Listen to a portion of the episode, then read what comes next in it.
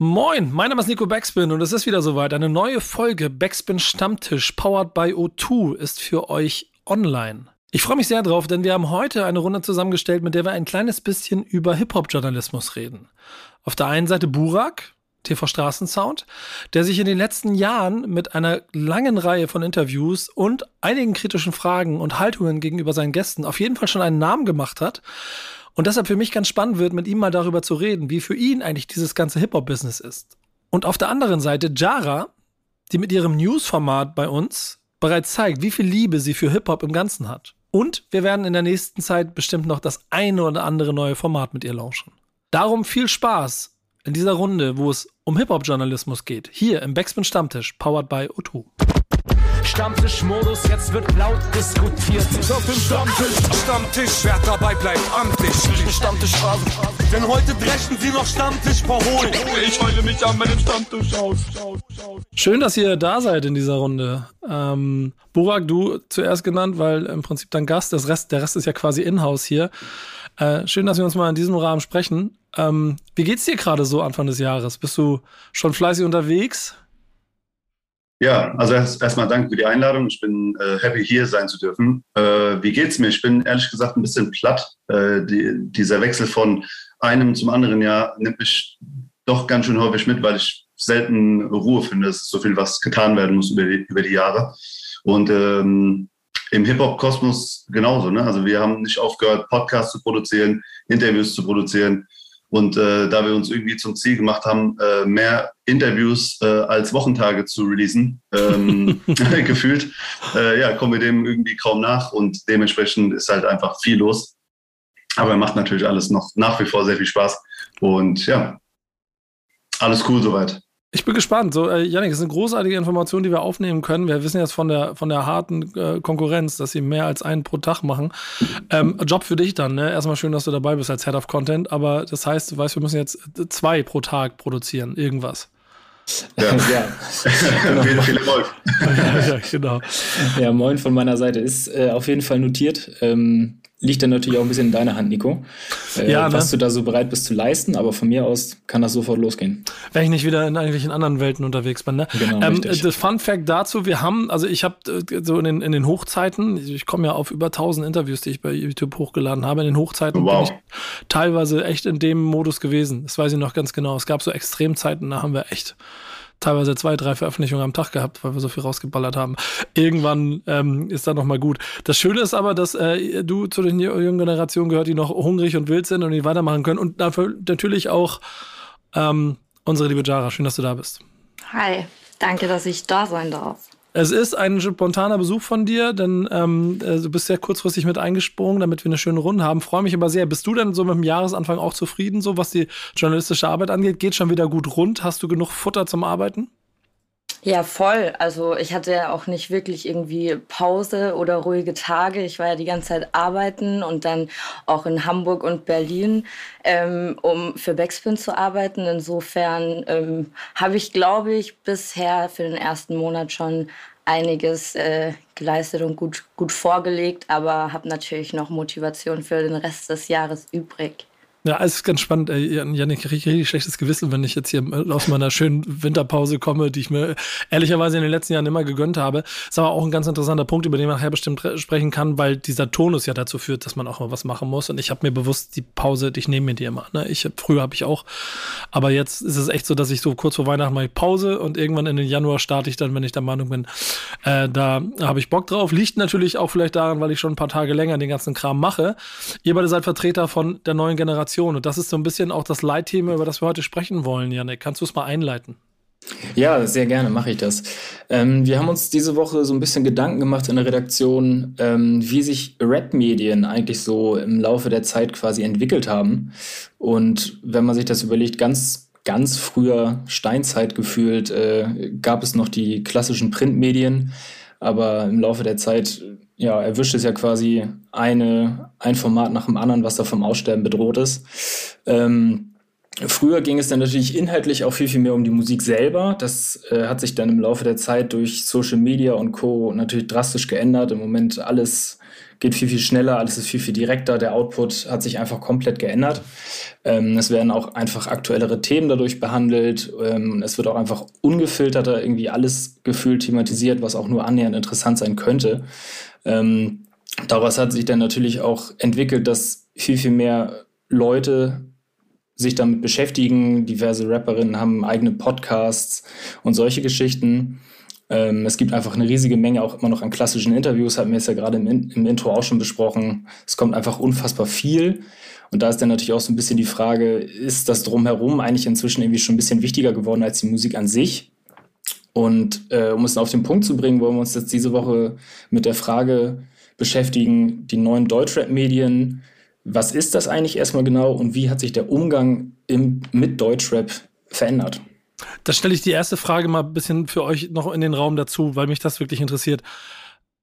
Wie war früher euer Deutschrap-Medienkonsum? Also ja. ich hatte, sorry. Bitte, Quatsch. Ich ähm, hatte auf jeden Fall ähm, die, die Juice äh, abonniert und ich bin generell jemand, also ich habe gerne was in der Hand und ich lese auch gerne. Ich bin auch über die Juice tatsächlich auf die Idee gekommen, selbst äh, in diese berufliche Richtung irgendwie ähm, zu starten. Insofern finde ich persönlich das sehr, sehr schade eigentlich, dass das so weggeht von den klassischen Printmedien. Aber ähm, ich finde die Entwicklung jetzt auch nicht komplett scheiße. So, ich hätte aber trotzdem gerne zumindest so ein festes Printmagazin, auch heutzutage noch. Ich finde schon, dass das so fehlt irgendwie.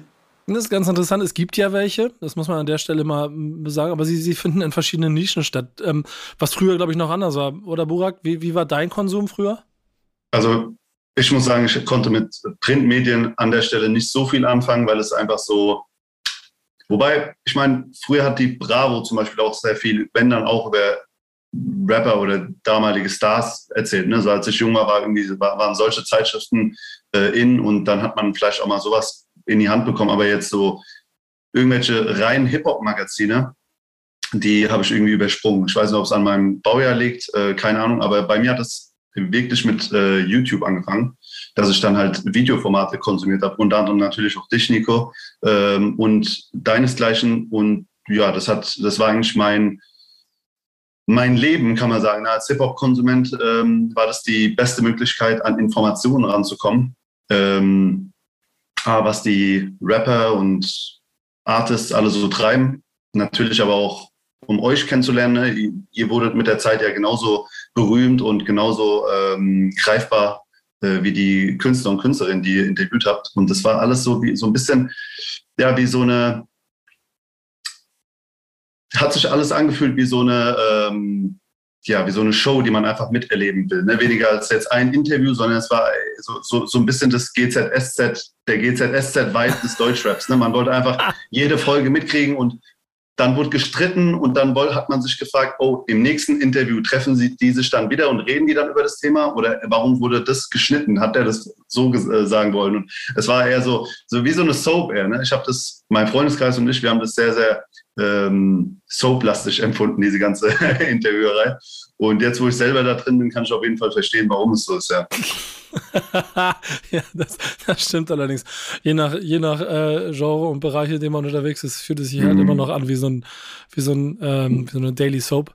Aber es ist interessant, dass die, dass die Ansatzpunkte ein bisschen unterschiedlich sind und vor allen Dingen bringt ihr da so zwei Sachen auf den Punkt, die in meinen Augen auch ein entscheidender Faktor für die Entwicklung sind. Das eine sind Printmagazine und ich glaube, die sind auch deshalb so oft gestorben, weil sie halt wenig Profil haben, außer das Medium an sich. Ne? So, es gab früher noch stärkere Chefredakteure der Juice und der Backspin, als es dann vielleicht über die Jahre bei der Juice die gegeben hat, als sie immer noch Print gemacht haben, so wurde es immer irrelevanter.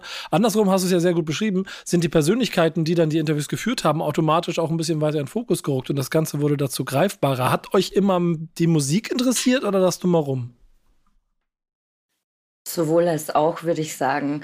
Also, weil, keine Ahnung, also ich bin ja absoluter Musikfan, wenn wenn es so darum geht und achte schon so mehr auf die Musik als jetzt nur über das also nur auf das drumherum und den Gossip, aber das eine bedingt ja auch oft das andere. Also oft wird ja dann irgendwelcher Gossip in der Musik thematisiert, wo man dann noch so ein paar Hintergrundinformationen irgendwie braucht oder gerne haben will. Insofern finde ich, wenn der Fokus nicht komplett weg von der Musik ist und man, also die Musik nicht komplett untergeht, dann finde ich das schon auch sehr unterhaltsam, Hintergrundgeschichten oder ein bisschen Gossip auch mitzubekommen, finde ich auch wichtig. Ja, ich finde auch ein wichtiger Punkt ist einfach der Unterhaltungsfaktor. Ne? Also ich habe mir Video-Interviews von, von, ähm, von dir oder den anderen Magazinen auch angeguckt, weil ich mich unterhalten äh, lassen wollte. Ne? Ich weiß nicht, wie das bei, bei dir war oder bei euch war, aber wir haben daraus auch Events gemacht, ne? wenn wir wussten, okay, da kommt jetzt demnächst bald ein neues Bushido-Interview, dann wird Pizza bestellt, es wird sich zu Hause getroffen und dann wird das Ding sich äh, reingezogen. Oder jeder guckt sich das Interview an und am nächsten Tag trifft man sich und unterhält sich darüber. Und ne, das ist alles jetzt nicht so, nicht so ähm, streng gewesen wie so ein möglicherweise ein politisches Interview, wo man jetzt wirklich ganz genau drauf guckt, okay, was sagt die Person, wie wird es gesagt, so ein Interview, wo es wirklich um Informationen geht, sondern es hat, hat einen starken Unterhaltungsfaktor. Man hat sich das angeguckt, abends im Bett, am Tisch, beim Essen, einfach um, um, um dabei sein zu können. Es war einfach transparent in der Welt des Artists sein zu können. Und dann haben sich die Welten vermischt. Ne? Ich meine, ähm, man, man sitzt in seiner Wohnung vor der Glotze, isst gerade was und guckt zwei Stunden oder eine Stunde dem Lieblingskünstler oder der Lieblingskünstlerin zu. Und plötzlich wurde aus äh, Mensch von der CD, die man nur aus der Musik kennt, jemand, der im eigenen Wohnzimmer rumhängt, quasi, ne, am, im, im Fernseher hat. Und es hat er ähm, irgendwie einen Zugang geschaffen, so. Und das war halt einfach neben der Musik natürlich, für die man sich auch interessiert hat, auch einfach äh, etwas, womit man sich identifizieren wollte und konnte. Ne? Und ihr habt es durch die, durch die Medien quasi direkt aufs Handy oder mit nach Hause gebracht. Ne? Das war halt einfach genial oder ist ja nach wie vor genial. Meiner ja, Meinung nach. Ich bin aber auch noch Fan, ja. Ja, das, das ehrlich, das ist auch immer eine ganz wichtige Sache dabei, die man sich, glaube ich, auch immer ein bisschen behalten soll. Ähm, du sollst Hip-Hop immer so lieben, als wärst du Fan geblieben. Äh, Janik, du hast vorhin aber auch zwei oder dreimal gelacht. Gab es bei dir auch die Pizza zu unserem Ja, ich, das ist tatsächlich also bei mir eins zu eins so gewesen, wie Burak das eben alles so erzählt hat.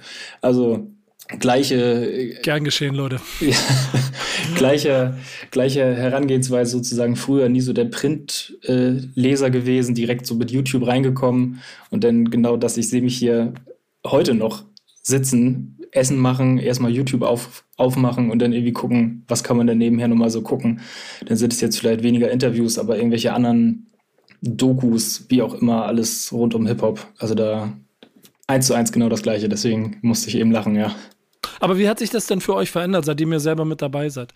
Geht ihr mit der quasi mit diesem gleichen Ansatz ran, den ihr da gesehen habt, oder habt ihr gemerkt, dass sich das oder hat sich die Welt so ein bisschen verändert, was das angeht?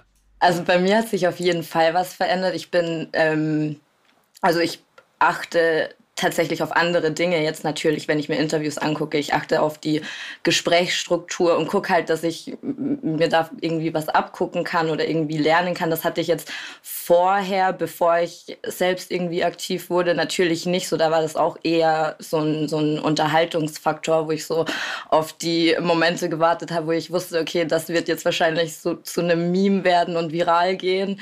Ähm, aber aus dem Aspekt heraus gucke ich auf jeden Fall Interviews anders. Ähm, aber was gleich geblieben ist, das hatte ich auch damals schon, dass ich mir immer so überlege, okay, was, was würde mich denn jetzt irgendwie interessieren? Also was, was sind so Fragen, die irgendwie nicht drangekommen sind oder rausgeschnitten wurden oder keine Ahnung was. Das hatte ich früher schon, ähm, wenn ich mir YouTube-Interviews angeschaut habe und das habe ich jetzt natürlich auch immer noch. Hm, ja, dem kann ich mich anschließen. Ne? Man geht anders ran, wenn man ganz genau weiß, man muss dieselbe Arbeit tun wie das Format, was man gerade schaut. Als Konsument hat man einfach das große Glück, einfach nur in der Rolle sein zu können, des, also in der Rolle des Beobachters sein zu können. Ne? Man kann sich nach hinten lehnen und kann einfach zugucken und kann es halt auch genießen ne? und muss jetzt nicht irgendwie sich denken, okay, welche Frage könnte ich jetzt stellen und, und wie könnte ich es besser machen. Und ähm, das ist so ein bisschen Fluch und Segen was mich sehr, sehr häufig nervt an, an der Arbeit, ist halt einfach, dass so ein bisschen, dass es halt Arbeit ist. Ne? Das ist halt einfach äh, der Unterhaltungsfaktor oder der Genuss des Zuschauens ähm, reduziert ist, weil man darauf achten muss, was gesagt wird, um eventuell im nächsten Interview wieder darauf eingehen zu können. Also man versucht ja beispielsweise in Vorbereitung ältere Interviews sich anzugucken oder auch aktuelle Interviews anzugucken, um herauszufinden, okay, worüber haben die möglicherweise nicht reden können, weil es vielleicht nicht der richtige Rahmen war oder nicht die passende Frage da war. Und man geht halt einfach viel analytischer vor und guckt, okay, ähm, was, wie kann man das Beste draus machen für sein eigenes äh, Format oder für, für, für einfach das nächste Gespräch. Früher war es ganz anders, ne? hat man sich hingehockt und wie gesagt aus einem Unterhaltungsfaktor, weil es halt auch leichte Kost war, muss man ja auch sagen, ne? also ich weiß nicht, wie es euch geht, aber als ich früher nach Hause gekommen bin von einem stressigen Alltag, habe ich mir sehr gerne Hip-Hop-Interviews angeguckt, weil sie niedrigschwellig waren. Ne? Also ich konnte mir das ganz, ganz entspannt anhören. Es war einfach, da wurde meine Sprache gesprochen, eben die Hip-Hop-Sprache, die ich liebe und die ich verstehe. Und äh, es war jetzt im Vergleich, Vergleich zu einem Amtsjargon irgendwie äh, auf der Arbeit oder sonst was ähm, etwas, womit man sich identifizieren konnte. Ne? Wenn man daraus eben heute den Beruf gemacht hat, ähm, hat das viele Vorteile auch. Der Nachteil ist halt, dass es ein Beruf wurde und man natürlich auch ähm, im Berufsleben Tage hat, die ja vielleicht auch nicht so super toll laufen, auch wenn man seinen Beruf total liebt. Ja, ist halt einfach, Leben ist kein Ponyhof, ne? Schöne, schönes Schlusswort, was das angeht. Ähm, ich glaube, das ist bei mir etwas, was mich bis heute auch immer dazu treibt, auch nach so vielen Jahren immer weiterzumachen, weil ich den Scheiß einfach liebe. Das hat sich natürlich über die Jahre verändert und ich komme natürlich auch noch aus der Printzeit. Ne? Ich bin damit groß geworden, dass ich Bock hatte, ein Printmagazin auch zu, zu führen irgendwann. Und YouTube hat sich über die Zeit erst entwickelt. Was äh, hat sich für euch in der Arbeit verändert zu dem, was früher? Ist es heute eine andere Art und Weise von Hip-Hop-Journalismus, den ihr macht, als den, den ihr euch angeschaut habt? Bitte. jetzt, wollte, jetzt wollte ich dir den Vortritt lassen. Ihr seid ähm, zu höflich, ihr beiden. Äh, ich, nee, vielleicht, vielleicht zu höflich. Also, okay, ich fange an. Ja. Es hat sich ähm, doch was verändert, dass ich glaube, ähm, dass, dass, dass die Zeit eine andere ist. Ne? Es ist die, die Medien haben sich verändert, äh, Social Media hat sich verändert, der Informationsfluss hat sich extrem verändert was früher eben nur YouTube war und nur Interviews waren, sind ja heute fünf Plattformen. Äh, Rapper, Rapperinnen gehen online auf, ähm, gehen live auf TikTok, dann auf Instagram, dann Snapchat. Dann ähm, gibt es da einen Tweet und dann passiert da was und das kannst du ja alles gar nicht mitkriegen. Ich hatte das Gefühl, früher war es ein bisschen komprimierter. Da gab es dann das große Interview möglicherweise oder eben immer wieder mal ein, mal ein Video-Interview ähm, auf YouTube und dann ähm, ja, hat man sich das angeguckt und hatte halt dann die Informationen oder die, die, was auch immer man daraus ziehen wollte für sich. Heute ist es halt gesplitteter und ähm, die Künstler und die Künstlerinnen haben halt einfach die Möglichkeit, selber Informationen, selber für Informationen zu sorgen, ne? indem sie eben ihr eigenes Handy nehmen und sich selber interviewen beispielsweise oder sich selber in Fragenrunden äh, entlösen und erzählen, was sie wollen oder was auch immer. Also das hat sich einfach doch ein bisschen verändert, würde ich sagen. Siehst du das auch so, Jara? Ja, ich, also ich finde, es ist halt so eine Flut auch irgendwie an, an Videos, die sich alle ähneln und wo immer dasselbe irgendwie oder ähnliche Dinge gesagt werden. Insofern finde ich das manchmal ein bisschen schwierig, wenn dann Rapper oder Rapperinnen in Promophasen sind und es dann irgendwie fünf, sechs Interviews gibt, ähm, dann rauszufiltern, okay, was sind jetzt die neuen Erkenntnisse oder die neuen Dinge, über die gesprochen wurde in Interview 5 ähm, im Vergleich zu den vier, die, die davor schon gekommen sind. Man schaltet halt viel leichter irgendwie ab und verfolgt das vielleicht nicht mehr so. Also zumindest geht es mir dann oft so. Ich gucke mir nicht mehr fünf also Interviews von demselben Künstler oder derselben Künstlerin an. Das hätte ich früher wahrscheinlich schon gemacht. Ähm, aber das empfinde ich tatsächlich als ein bisschen stressig, diese, diese Flut. Aber warum hättest du es früher gemacht? Weil die Charakter uninteressanter geworden sind, oder? Oder warum? Mm, nee, ich glaube, also früher hatte ich einfach mehr Zeit auch dafür als heute. Das ist wahrscheinlich ein großer Aspekt.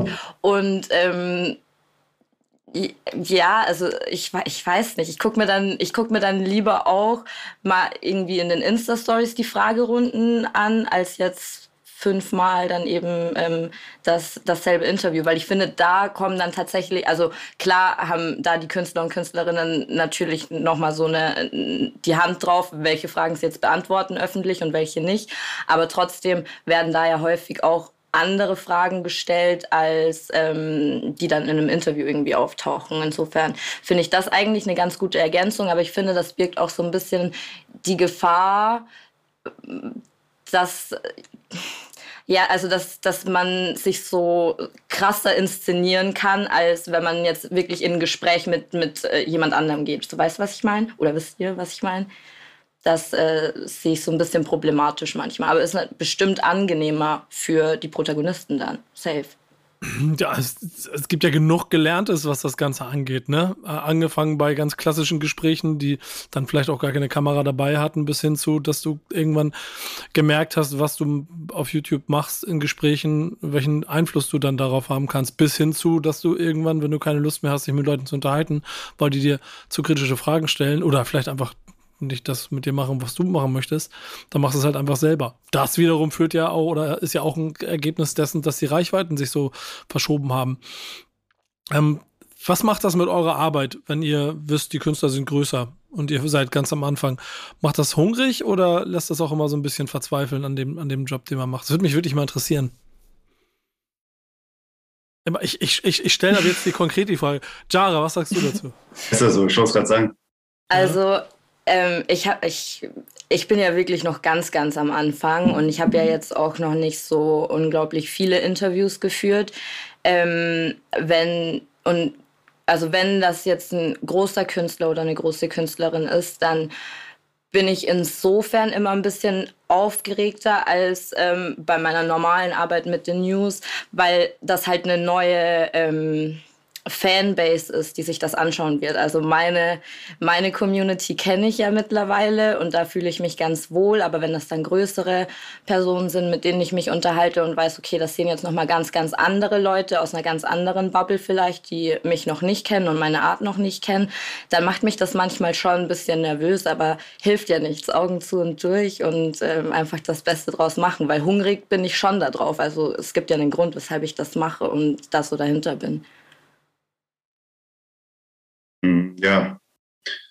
Bei mir ist es wahrscheinlich ein bisschen anders. Ähm, ich habe, also den Hunger teile ich, ich habe noch einen größeren Ehrgeiz, es einfach besser zu machen als andere. So habe ich angefangen zu interviewen, weil ich äh, mir gedacht habe, und das soll nicht respektlos klingen, ich habe mir Nico oder auch die anderen, ob es ein Toxic von Hip Hop Day ist, Roos von Hip Hop Day, Daud von Straßensound, äh, Vis-a-vis damals vor 16 war Visa leisten vergebt mir die Namen, die ich jetzt nicht aufzähle, fühlt euch angesprochen. Ähm, ich, hab, ich habe die Leute bewundert und ich bewundere sie immer noch. Ja.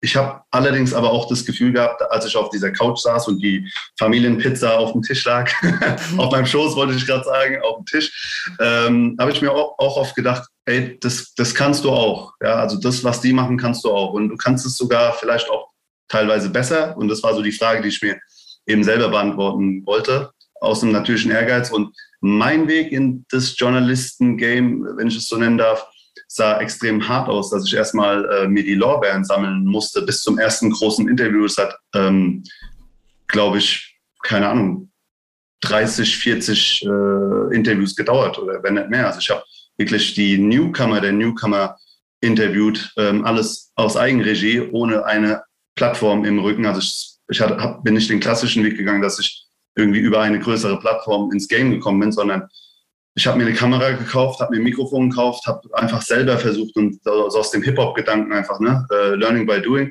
Und der erste große Name kam dann, ähm, nachdem ich halt einen Haufen Leute interviewt habe, die, die heute gar nicht mehr aktiv sind, weil sie dann einfach sich entschieden haben, doch eine Bankerausbildung zu machen oder irgendwas. Und ähm, nachdem man sich irgendwie so viele Lorbeeren eben äh, eingesammelt hat, hat man natürlich ein etwas gesünderes Selbstbewusstsein, aber ähm, würde jetzt lügen, wenn ich nicht aufgeregt war oder wenn das jetzt irgendwie ähm, nicht überwältigend war, als ich, keine Ahnung, als ich das erste Mal mich mit Cool Savage äh, vor der Kamera unterhalten habe oder mit Gentleman, äh, der hier äh, an meinem Tisch saß oder was weiß ich, auch ein Flair, ja, der hier in meinem, äh, in meinem Podcast war und so weiter und so fort. Ja, das sind halt einfach dann Namen gewesen, wo man sich dachte, okay, so, das ist schon äh, krass. So, und dann hat man halt das, versucht, das Beste draus zu machen. Äh, aber da haben schon, also manchmal hatte man schon Pipi in der Hose, ey. Also das muss man schon sagen. Aber glaubst du, du wärst äh, aufgeregter gewesen, wenn du ähm, also wenn du direkt mit einem großen Namen gestartet hättest? Oder war das ganz gut, so zu üben? Ich glaube, es ist, äh, macht einen selbstbewusster, weil es ja auch irgendwo ein Handwerk ist. Ne? Es ist ja Sprechen, Kommunikation, äh, das Interviewen, die Fragenstellerei, alles, was dazugehört. Ne? Aber auch alles andere, den Bike zu catchen, die richtige Körperhaltung zu haben, im richtigen Moment okay zu sagen und nicht, vielleicht auch nicht zu allem arm und zu sagen, kritisch genug sein, aber gleichzeitig doch noch deutlich zu machen, dass man als Gast äh, in der Show, als Gast in die Show gebeten wurde, ne? also vom Gegenüber. Es sind so viele Faktoren, wo ich dann ja auch im Nachhinein gemerkt habe, boah, der Nico oder die anderen, das sind Profis, einfach unfassbare Profis, wie, wie krass die das machen. Ähm, um es dann halt auch äh, selber machen zu können und festzustellen, ähm, ja, man kann es auch, aber zu 100 Prozent. Ich glaube, wenn mein erster Interviewgast jemand wäre, der irgendeinen gewissen größeren Status genießt. Hätte ich es wahrscheinlich auch versucht und auch gemacht, aber ähm, ja, es war wahrscheinlich doch gut, dass man vielleicht so gewisse Generalproben davor hat, auf jeden Fall. Ich, ich finde, was das angeht, auch den total wichtigen Aspekt, den man nicht unterschätzen darf, dass ehrlicherweise jeder Hip-Hop-Journalist in, jeder, jede, ähm, gewachsen sind mit den Gästen. Und das ist von bis heute sind sehr viele Superstars dabei. Wenn du jetzt einsteigst, dann hast du automatisch gleich theoretisch 100 sehr große Namen oder 50 große Namen. Da sie sind weit weg. Äh, aber trotzdem gibt es immer wieder auch bei euch Leute, mit denen ihr wächst, die vielleicht noch klein sind, mit denen und in, in einem Jahr sind sie auf einmal 200.000 Follower größer oder haben, haben zwei goldene Platten mehr an der Wand. Und dieses gemeinsam Wachsen ist genauso ein wichtiger Faktor ähm, für die eigene Stärke, ähm, wie halt das inhaltliche Schritt für Schritt machen. Deswegen ist dieses große und gleich die ganz großen Partie vielleicht auch manchmal gar nicht so gut. Denn was ich persönlich am wichtigsten fand an, an deiner Aussage, ist dieses sich hinsetzen, angucken und sagen, ich kann das besser. Ähm, das muss einfach so sein. Und das ehrlicherweise kannst du, du kannst die Zeit, in der ich das gemacht habe, nicht mit der von den ersten Chefredakteuren der Backspin vergleichen, nicht mit deiner und nicht mit denen, die dann nach dir kommen. Selbst die Ansätze, die einen, keine Ahnung, eine Vis-a-vis und ich voneinander hatten, sind unterschiedliche, weil wir selbst in der gleichen Generation Videojournalismus gemacht haben, aber die eine kommt aus dem Print und die andere nicht. Ähm, das sind alles so Faktoren, die damit, damit einzubeziehen sind. Aber ich glaube, nur dann wird man wirklich gut, wenn man das sieht und sagt, man will besser sein und nicht man macht etwas, ähm, man will so sein wie das oder man will einfach dabei sein, weil dann wird's kacke. Das hast du schon immer gemerkt. Und dann sind wir ja bei euch beiden auch jetzt so in der neuen Medienwelt so. Es wird immer mehr, es wird immer mehr Möglichkeiten. Es gibt ja auch heutzutage die Möglichkeit, relativ schnell auf einer neuen Plattform groß zu werden, ähm, ohne dass man vorher viel machen musste oder für einen langsteinigen Weg gehen musste. Wie geht ihr damit und mit den neuen Medien? Ist das für euch äh, interessant, wichtig? Also ist ja eigentlich noch eine Ebene mehr darüber nachzudenken. Nicht nur, wie mache ich meinen Job, sondern wo mache ich ihn? Oh komm, ich muss wieder fragen. Jara, was sagst du dazu? Ja, oder, oder Jara? Fragezeichen. ähm, also ich, ich, ich bin da echt so ein bisschen, ähm, ja, ich, ich werde alt, merke ich da, weil alle diese neuen Medien, ob das jetzt irgendwie TikTok ist oder keine Ahnung was, also ich ich bin Generation Instagram und das ist auf jeden Fall so die Plattform, auf der ich mich so am wohlsten fühle. Da kenne ich mich einfach aus, da kenne ich alle Funktionen, da weiß ich so, was ich äh, wie teilen kann und ähm, da ja, bleibe ich gerne irgendwie so ein bisschen in meiner Comfortzone, auch wenn das wahrscheinlich nicht das Schlauste ist und ich äh, für die Zukunft auch safe noch umdenken werden muss. Aber bisher äh, ist das noch nicht passiert. Da sage ich auf jeden Fall für. Aber es ist ja schon so, dass der Konsum von dem, wo du zum Beispiel Burak deine Sachen geguckt hast, zu dem, wo du sie jetzt eigentlich ausspielen müsstest, sich ja krass verändert hat. Ja, ich denke, ich bin äh, Generation, wir treffen uns im Park und kloppen uns mit Stöcken. äh, das ist auf, auf, jeden Fall nochmal irgendwie so. Ich habe so einen gewissen Anspruch an, an Realness und auch wirklich auch an harte Arbeit. Ne? Also ich, ich mag einfach Leute, die um ihr Brot hasseln, aber nicht, weil sie hasseln müssen, äh, weil sie sonst irgendwie verhungern, sondern weil sie einfach mit Überzeugung und Leidenschaft die ganze Sache machen. Ne? Deswegen war für mich auch von Anfang an klar, wenn ich das mache, dann mache ich es richtig. Also es ist wie beim Hausputzen. Ne? Ich putze auch in allen Ecken und die Regale und äh, komplett 100 Prozent, weil am Ende des Tages will ich in den Spiegel gucken und sagen, ey, das, was du machst, machst du richtig. Ich habe da halt einfach einen Eigenanspruch. Das liegt aber auch daran, dass ich halt einfach so groß geworden bin. Ich bin in der Generation groß geworden. Ich würde es mal so als Brücke bezeichnen ne, zwischen alt und neu. Ich habe auch Instagram mitbekommen, als es neu kam, aber ich habe halt auch ähm, ähm, im Park mit den Jungs gestanden in der Cypher und einer hat Beatbox gemacht, der andere hat Rap. Und ich wusste, wie wichtig ein Jugendzentrum war, weil es vielleicht die einzige Möglichkeit war, dort Gleichgesinnte zu finden. Oder ich kannte den einen Dude, der einen Plattenspieler hatte in der Stadt und der irgendwie äh, paar Spuren aufnehmen konnte. Also ich habe beides gesehen, ne? so ein bisschen. Ich weiß auch, wie wichtig es ist, äh, stundenlang durch den, mit dem Zug im Ring zu fahren, um nur eine CD äh, zu bekommen, weil da eben die neue Mob Deep Platte drauf ist, die man dann irgendwie ein Jahr hört, bis, bis das nächste Stück rauskommt. Also ich habe quasi beides erlebt und ähm, ich habe Respekt grundsätzlich für vor allen Leuten oder auch vor allen Medien, Medienschaffenden, die sich ins Zeug ähm, legen. Was ich nicht so feiern kann, sind halt Le sind Leute, die es sich leicht machen, ähm, indem sie vielleicht Dinge entnehmen von anderen, die sich Mühe gemacht haben, ne? was, was ja heutzutage auch gang und gäbe ist. Es entstehen ja gefühlt jeden Tag drei neue YouTube-Kanäle, ähm, wo plötzlich mein äh, Interview auftaucht mit deren Logo, ähm, mit einem Beat drunter oder irgendwie so, so ein ganz komisches Ding.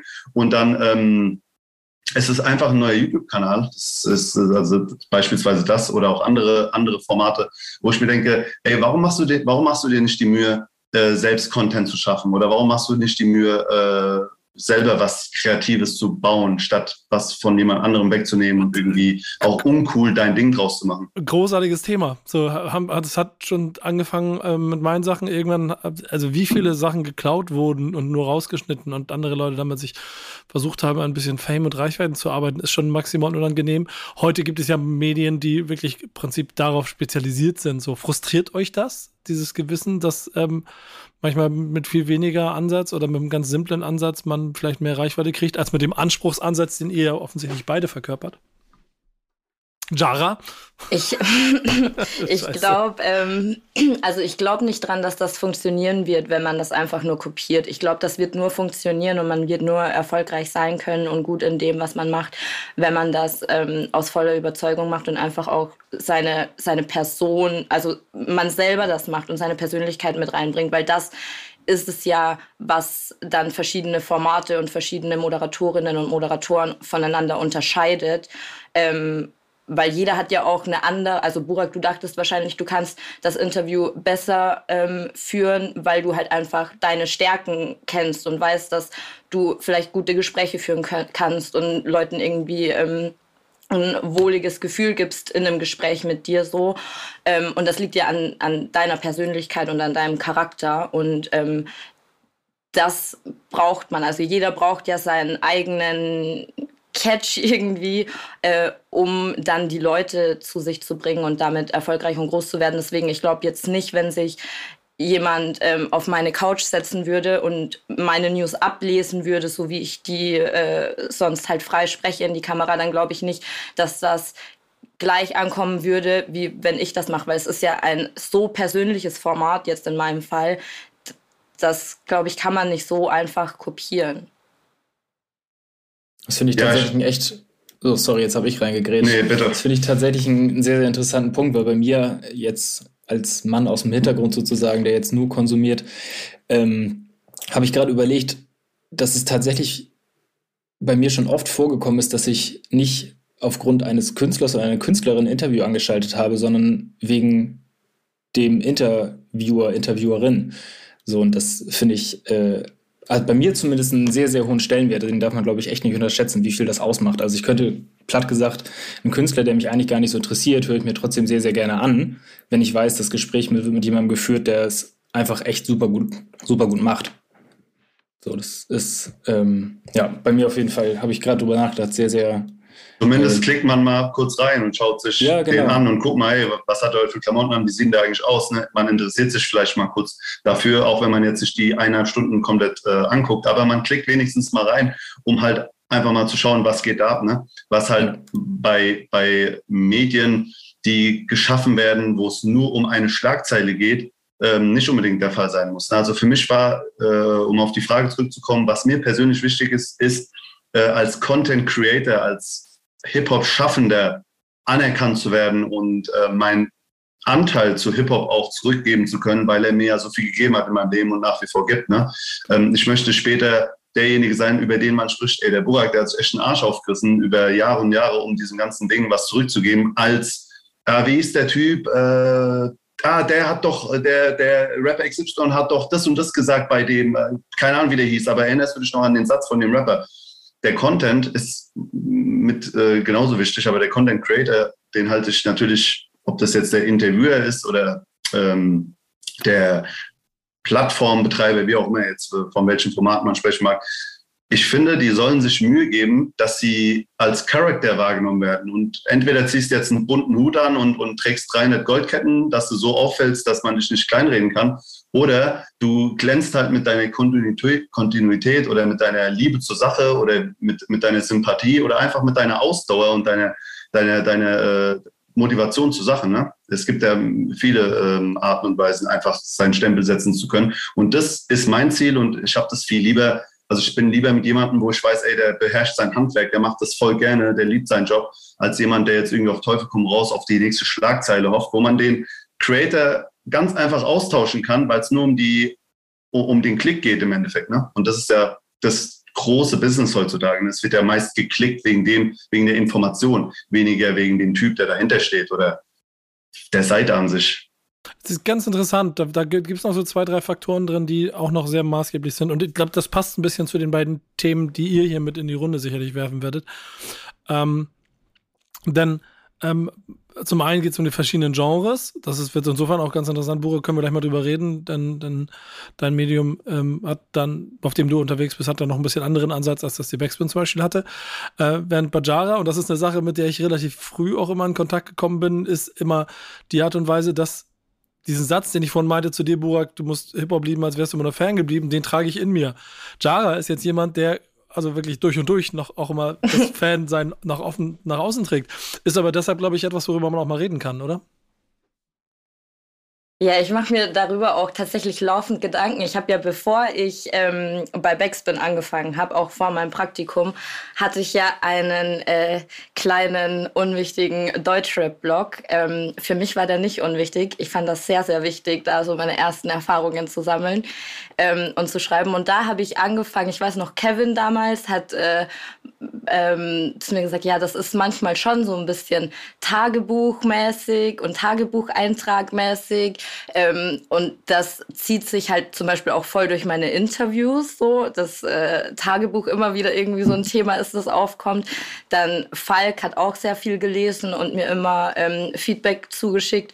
Und er meinte auch so, ja, diese ähm, Fanperspektive, die ich da teile, die macht das oft angenehmer und greifbarer so, aber es ist halt ein ein, ein zweischneidiges Schwert, sage ich mal, weil dadurch, dass ich als ähm, weibliches Gesicht hier sitze und mit diesem Fangirl-Image ja schon so ein bisschen spiele, glaube ich, muss ich schon auch hier und da ein bisschen ähm, darauf achten, dass es halt bei diesem Image bleibt und man mich aber halt trotzdem ernst nimmt.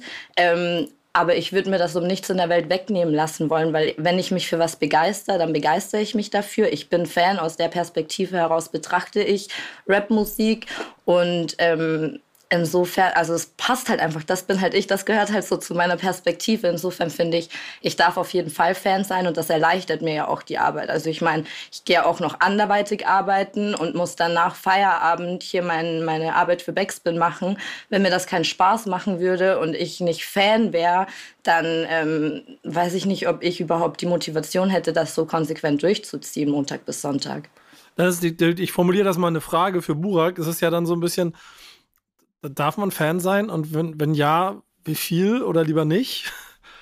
Ja, ich wollte ganz kurz einhaken. Ich glaube gar nicht, dass es was damit zu tun hat, dass du weiblich bist oder eine Frau bist. Weil, ähm, schau mich an, ich bin 1,90 groß, ich habe die Seiten auf und ich habe einen schwarzen Bart, ich bin Streetworker, ich hänge den ganzen Tag draußen auf der Straße ab. Ne? Wenn man mich sieht, wird man kaum denken, oh, das ist ein netter Sozialarbeiter, äh, den spreche ich jetzt mal und frage nach dem Weg, sondern ich habe schon eine eher ja, so eine Erscheinung, wo man sich denkt, hm, okay, ist ein gestandener Kerl und ich bin ja voll der Fan und ich bin auch total sensibel und ich bin auch total, ähm, wenn ich jetzt an einem Tisch sitze und da ist ein Artist, den ich einfach über alles feiere, muss ich manchmal aufpassen, dass ich nicht zum Groupie mutiere vor dem. Ähm, was, der, was das Problem dabei ist, ist, es wird sehr häufig in dieser Szene Freundlichkeit mit Schwäche verwechselt. Aufgrund dessen glaube ich, dass einfach ähm, Stereotypen die, die, diese Rollenfunktion der Stereotypen einfach über Jahre und Jahre das geprägt haben. Ne? Also es ist maßgeblich äh, klar, was, was es heißt, beispielsweise im Straßenrap-Jargon ist ja, ist es ja eher verpönt, sensibel zu sein und, und, und vielleicht ein bisschen warmherziger zu sein, auch, auch ein Stück weit weiblicher zu sein oder weiblich ist jetzt vielleicht äh, das falsche Wort. Ähm, ihr wisst, was ich meine. Ne? Es, gibt, es gibt Artists, die schaffen das zum Beispiel. Azad ist ein sehr gutes Beispiel dafür, weil Azad ähm, ganz klar jemand ist, der von der Straße ist und Straßenrap betreibt, aber in seinen Liedern sehr viel von Schmerz, Leid, Emotionen, Tränen über sein Kind, Tochter etc. sprechen kann. Der vermischt halt diese äh, Welten super. Dann gibt es natürlich aber auch wieder ähm, Rollen, die halt einfach ganz klar dagegen sind und sagen, ey, was wir sagen, was hart ist und du hast so zu sein. Und wenn man sich damit identifizieren möchte oder vielleicht auch muss, weil man ähm, Ansehen erwartet oder weil man vielleicht ähm, respektiert werden will oder halt auch ernst genommen werden will, wie du es gerade gesagt hast, ähm, dann kommt man in einen Konflikt mit sich selber. Ich habe für mich gelernt, scheiß auf alles, was vorgegeben ist, sei authentisch, weil am Ende des Tages zählt nur das. Also wenn ich Bock habe, als 1,90 großer, als 1,90 großer Typ und Streetworker, der ich bin, äh, in dem Moment in den, äh, ich nenne es jetzt mal in den äh, fancy äh, Groupie-Modus äh, rein, mich reinzusteigern, dann mache ich das, solange ich es mit mir selber vereinbaren kann. Ja? Also ich habe da, gehe da einfach nach dem Prinzip der Authentizität. Solange es real ist, ist es okay und dann ist es auch nicht irgendwie geschönt. Ähm, deswegen, ich würde es nicht zwischen männlich und weiblich trennen. Du musst Fan sein. Wenn du nicht Fan bist, äh, warum machst du es dann? Ja, dann könnte ich auch Interviews für Staubsaugervertreter machen. Ja? äh, das ist was, also ich glaube, es gehört ähm, zu 100 Prozent dazu. Voll, ich also ich so meinte ich das auch gar nicht. Ich ähm, meine damit nur eher dann so Sätze, die ich halt zwischendurch fallen lassen, wie ja, der ist äh, sexy, ich will den heiraten oder ich habe äh, eine Kategorie, die heißt Crush der Woche. So weißt du, also ich spiele ja bewusst mit diesem Groupie Fangirl Image, aber da muss ich einfach hier und da und ist auch schon vorgekommen, dass ich jemanden schreiben musste und antworten musste und sagen musste, ja, lass mal lieber nicht mehr so persönlich äh, und privat schreiben, komm gerne irgendwie zum Interview und lass das so mhm. offiziell machen, weil es ist halt ein Image, mit dem ich spiele und irgendwie ein, eine Art Stilmittel, an der ich mich bediene, weil das halt so einfach zu meiner Art passt. Das ist aber nicht ernst gemeint. Ich äh, will dich nicht wirklich heiraten. So, also weißt du, das meine ich. Und das würde, also Clear. deswegen die Unterscheidung mit äh, Frau und Mann. Ja, da, da, da, da klärt da draußen irgendwas. Ähm, da gibt es natürlich einen wichtigen Aspekt, mit dem ja dann auch ähm, eigentlich jeder, der das macht, mehr oder minder und je weiter er an, an, der, an, der, an der Oberfläche den Journalismus betreibt, auch immer zu kämpfen hat, ist diese die Vorwürfe an Hip-Hop-Journalisten äh, bezüglich fehlender Distanz, äh, Steigbügelhalter, was weiß ich, was da immer alles für ein Quatsch erzählt wird. Gebt mir mal eure Meinung. Wie seht ihr das und wie äh, Ge geht, geht ihr für euch selber dagegen vor? Ist falsch formuliert, aber ihr versteht, was ich meine. Und wie, wie geht ihr damit selber für euch um? So rum. Ähm, du meinst bestimmt mich als erstes. Das war, auch, ähm, war offen für euch beide. Ich, ähm, also aus meiner Perspektive heraus, ähm, wenn ich sage, ich bin Fan von jemandem, bedeutet das gleichzeitig, dass ich mir wahnsinnig viele Gedanken um diese Person und ähm, die Kunst der Person gemacht habe. Also ich sage nicht einfach so, ich bin Fan. Ähm, ich bin generell auch ein recht kritischer Mensch, würde ich sagen. Also wenn ich sage, ich bin Fan, dann habe ich auch immer eine Handvoll mehr zu kritisieren und kritische Fragen zu stellen und will Dinge wissen, mit denen ich vielleicht nicht so ganz einverstanden bin, um eben weiterhin voller Überzeugung sagen zu können, dass ich Fan bin. Deswegen ähm, finde ich nicht, dass sich das, also kritischer Journalismus und Fansein ausschließt automatisch. Im Gegenteil. Naja, es es schließt sich nicht aus, aber es ist auf jeden Fall ein Stück weit widersprüchlicher, weil je weniger Fan du bist, desto kritischer kannst du sein, weil, weil du Fan bist, willst du ja vielleicht dein, der Mensch, dessen Fan du bist, nicht verschrecken, weil du dir als Fan erhoffst, ihn oder sie wiederzutreffen und vielleicht sogar irgendwann wieder zusammen zu arbeiten. Ne? Sie also oder er soll mich als Fan behalten und deswegen einfach. Also ich habe ja kein Problem damit. Ähm, ich habe ja kein Problem damit, dann irgendwie mich von meiner meiner außenstehenden Fanperspektive zu trennen, wenn ich merke, in Real Life ist die Person einfach ganz anders, als ich mir das in meinem Kopf vorgestellt habe oder als ich irgendwie ausgegangen bin durch die Musik oder keine Ahnung was. Dann bin ich die Letzte, die an dieser ähm, Fanperspektive festhält. So, wenn das Gegenüber dann irgendwie scheiße ist, dann ja, hat mich die Person halt als Fan irgendwie verloren. So. Aber ähm, ich meine ja eben, wenn ich, wenn ich Fan bin, dann halt nur, wenn ich ähm, mit, mit den, also keine Person ist ja perfekt. Es gibt ja immer irgendwas, was nicht ganz so rund ist, so bei jedem von uns. Und ähm, wenn, wenn es so kritische Punkte bei einer Person oder bei einem Künstler oder einer Künstlerin gibt, die ich feiere und wo ich Fan bin, dann will ich mich genau über diese Dinge unterhalten, um eben sicher zu sein, dass ich Fan sein kann. Also so weißt du, was ich meine? Das ist aber ein Spiel mit dem Feuer, findest du nicht?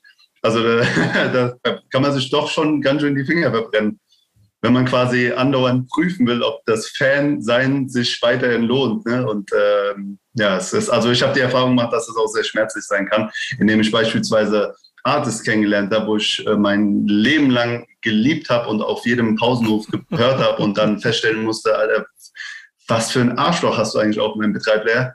Ähm, und das Löschen der Musik dann halt extrem schwer war, weil damit einfach extrem viel Nostalgie und auch eine gewisse Epoche der Zeit äh, verbunden war. Ne? Es ist halt, ein, wie gesagt, es ist ein Spiel mit dem Feuer, glaube ich. Aber Vor gut, dass du das Moment trennen habe ich auch ähm, am allermeisten Angst, ehrlich gesagt, dass das irgendwann passiert. Ja. Bisher ist es noch nicht passiert. Mhm. Da sind zwei lustige ja. Sachen drin. Die einen, dass du noch Musik auf dem MP3-Player hast. Äh, ja. Und die andere ist im Zweifel dann der unterschiedliche Ansatz, den wir haben. Das, da passt dein Thema ganz gut mit rein, denn Jara macht das von so einem Fanpunkt Punkt und guckt sich dann die, die, die, die quasi das gesamte Genre an. Jetzt ist äh, dein Hausmedium eins, das sich auf eine, auf einen Genre quasi so ein bisschen mehr fokussiert und spezialisiert hat. Nicht, nicht in der Gänze, aber schon, schon, schon, schon meistens. Ähm, und es hat Geburtstag gefeiert. Ne? Worüber willst ja. du reden? Also erstmal an der Stelle Happy Birthday äh, TV Straßensound. Ist jetzt schon ein paar Tage und Wochen rüber, aber äh, wir haben ähm, am 31.12. 21 10 Jahre TV Straßensong gefeiert. Ne? Respekt an der Stelle, weil ich doch glaube, dass es, dass das, was Dawood da geschafft hat, einen immensen Integrationsbeitrag für diese ähm, Rap-Geschichte in diesem Land geschaffen hat, weil ich bewundernswert finde, wie ähm, ja im Endeffekt ein, ein Mensch das alles auf die Beine stellen konnte und auch weiterhin stellt. Also es, er ist ja immer noch aktiv und äh, widmet sich mit Herz und Seele der äh, Hip-Hop-Szene. Ne? Also einfach Respekt. Worüber ich sprechen möchte, ist auf jeden Fall ähm, dadurch, dass ich wirklich von TV Straßensound bin und, und Hip-Hop auch immer so ein bisschen mit dem Straßensound-Fokus betrachte, äh, weil es mein täglich Brot ist quasi, ob, ähm, ob Hip-Hop was ja auch von der Straße kommt, ursprünglich, ja, ähm, heutzutage nicht zu weich gespült ist. Ja? Gibt es überhaupt noch den echten Straßensound? Äh, können wir uns noch identifizieren mit ähm, Probleme von der Straße oder als, als Mittel zum, zum Zweck, dass man überhaupt ne, Hip-Hop nutzt, um über politische Verhältnisse, um, um auf politische Verhältnisse eingehen zu können oder auf soziale, gesellschaftliche Dinge eingehen zu können oder überhaupt erzählen zu können, was einen beschäftigt. Ne? Hip-Hop sollte ja auch ursprünglich mal, zumindest nach meinem Verständnis, äh, dem dienen, dass man ähm, über bestimmte Dinge erzählen kann. Ne? Also einfach aufklären kann oder sagen kann, was abgeht. Heutzutage ist es halt mehr zu einem sehr weibigen Musikgenre geworden, was man sich sehr gerne anhört, aber wo halt auch sehr viel gleich klingt. Und äh, ja, ist es nicht vielleicht ein bisschen zu weich gespült? Das wäre jetzt, jetzt so meine, meine Frage oder die These jetzt kann ich, wenn, wenn ihr wollt, sonst mache ich immer, weil da steckt auch sehr, sehr viel drin, was man in meinen Augen sehr differenziert betrachten muss. Zum einen glaube ich, dass es immer heftiger ist, dass man nicht von dem pauschal sprechen kann, wenn du den weibigen Sound äh, ansprichst. Dann komme ich nachher mit den Songs meiner Woche, wovon keiner weibig ist und die genauso in einer, wahrscheinlich mittlerweile dann Bubble oder an einem Szene, in der Szene äh, sehr groß und gut funktionieren und deshalb gar nicht so viel miteinander zu tun haben äh, mit dem Sound, den du beschreibst. Genauso glaube ich aber auch, dass es schon unterschiedliche Beströmungen mittlerweile gegeben hat über die Jahre in verschiedenen Situationen, dass man ähm, sich abgrenzen wollte von dem, was an anderer Stelle passiert ist und das da wiederum dazu geführt hat, dass an irgendwelchen Stellen auch Türen zugemacht wurden und man so ein bisschen den Kern von dem verloren hat, worum es eigentlich geht. Und das sehe ich nämlich ganz genauso. Jetzt ist natürlich Straßenrap in seiner, in seiner Reihenform, wie er in, in, über die letzten Jahre sich entwickelt hat, natürlich auch ein bisschen mehr glorifizieren von der Welt, von der da gesprochen wird. Wenn du von Kern des Ganzen gesprochen hast, es kommt von der Straße richtig, aber der Job war Deeskalation und nicht Eskalation. Und an dieser, an dieser Tür oder an dem Punkt, da hakt, da hakt es immer mal wieder. So, da kommt dann der Entertainment-Faktor dazu, der macht es größer, lauter, wilder ähm, und sorgt dann dafür, dass auch andere Leute oder andere Gesellschaftsbereiche sich anfangen, daran zu stoßen. Und damit geht nämlich dieser Kern aber eigentlich verloren. Das ist nämlich genau das, das Sprachrohr für das sein soll, was passiert, bevor du nicht die Augen schließen darfst. Und ich glaube, das führt dazu, dass wir heute eine, du sprichst von weichgespült, ich glaube, es ist eher so eine sich ausdifferenzierende Szene. Denn es gibt den einen Sound, es gibt den nächsten Sound und früher hatten wir einen. Und dann waren sie alle, irgendwie saßen sie alle in dem einen, einen großen Bus. Mittlerweile spielen wir keine Tour mehr, wo ein Nightliner reicht, sondern wir brauchen wahrscheinlich zehn Nightliner, um einmal Deutschrap abzublenden. Dann mein Musterbeispiel wird immer wieder bleiben. Die größten Live-Artists, die wir in Deutschland haben, aus der Rap-Szene, die sind nicht ansatzweise so gut wie der 30 stärkste Streaming-Künstler im Streaming und spielen trotzdem vor 30.000 Zuschauern. Und der andere kriegt vielleicht einen Club voll. Deswegen kann man es nicht mehr pauschal miteinander vergleichen. Ich glaube aber auch, dass das, und das ist der letzte Satz, ich rede jetzt sehr lange, dann sagt ihr bitte was dazu, aber ich glaube aber auch, dass diese gesellschaftliche Entwicklung, in der wir uns befinden, die dann immer wieder zu Diskussionen führt, die in meinen Augen viel zu oft schwarz und weiß geführt werden, ähm, die tatsächlich Gefahr sind. Dass man dadurch im Moment wieder mehr Touren zumacht, obwohl man eigentlich im Kern nicht vergessen darf, wo kommt das Ganze her, was soll es ausdrücken, wofür ist es da. Und auf der anderen Seite aber auch Entwicklungen immer dafür da sind, dass man sich selber hinterfragt. Das gilt für jeden in seinem Job oder in seinem Privatleben. Und genau diesen Faktor darf man auch nicht unterschätzen, wenn es dann im Zweifel auch um die Betrachtung von Straßenrap geht. Lange Rede. Ja, ich glaube, ähm, dass da einfach auch die ähm, die Rezipienten ähm, ein bisschen in die Verantwortung gezogen werden müssen. Also jeder, der ähm, Rap-Musik hört, sollte sich halt auch mal Gedanken darüber machen, okay, höre ich mir jetzt so diesen Industrie-Rap an, weil das einfach die größte äh, Musikrichtung gerade ist, damit ich halt irgendwie cool am Pausenhof bin und auch irgendwie mitreden kann so. Oder habe ich halt wirklich einen Bezug ähm, zur Hip-Hop-Kultur und möchte einfach auch inhaltlich äh, gefordert und gefördert werden. Und da gibt es, finde ich, schon einige gute neue Leute, auch vielleicht im Straßenrap, ähm, die sich sehr wohl bewusst darüber sind, über welche, also was die Themen sind, ähm, über die man einen Rap-Track machen sollte. Also Absilon fällt mir jetzt zum Beispiel ein mit seiner EP, das ist ja jetzt auch ähm, safe politischer Rap, den er da macht und äh, thematisiert. 100 Prozent. Ich, ich, ich ne, werfe da auch in dem Zusammenhang, gerade wenn du solche Künstler beschreibst, auch immer Jail hier aus Hamburg mit rein. Also mehr Straße geht nicht als Jail. Und der lebt aber also schon zu neun Zehnteln ohne harte Begrifflichkeiten, sondern als Reporter von der Welt, in der er drin steckt. Äh, das macht es, glaube ich, genauso spannend. Ähm, und vielleicht auch noch ein bisschen zukunftsträchtiger. Und mir fallen immer so Sachen an wie Rote Mütze Raffi, Künstlerin, jung, 18, weiblich, war hier bei uns im Podcast und hat davon erzählt, mhm. dass die neue Generation der Jungs vom Blog, mit denen sie Mucke macht, sie jetzt neuerdings immer mal fragen, ob sie denn das Wort äh, Schlampe oder, oder Fotze im Rap in ihrem Song benutzen dürfen oder ob sie es lieber lassen sollten. Das heißt, verstehen, also ich möchte das klarstellen, klarstellen hier einmal ganz kurz, gerade wenn wir so schön darüber reden. Nichts von dem sollte per se verboten sein. Das funktioniert nicht. Der Gedanken, die Gedanken darüber, über das, was man macht und das, was man hört. Genau, was, was Jara gesagt hat. Ich glaube, das ist der Schlüssel. Und dann wird nämlich auch wieder diese, diese Kunstform an sich, die durch diese Pop-Welt, die da immer größer geworden ist, verliert sie nicht ihre Stärke. Da ist so ein Kerl wie ähm, OJ Kimo gerade ein Musterbeispiel dafür, der harten Straßensound macht, aber der Feuilleton liebt ihn und hebt ihn in die Höhe. Ja, voll, Weil das auch einfach so ein krasses Album ist, oder? ja. Man darf das nicht, äh, du bist doch jetzt absoluter Fan, oder? Absolut. Crush der Woche gerade gefühlt. Er war, er war äh, als er angekündigt hat, dass das Album im Januar kommt, da habe ich ihn zum Crush der Woche gemacht. Ich konnte nicht zweimal. Ja, ja, er war schon. Okay.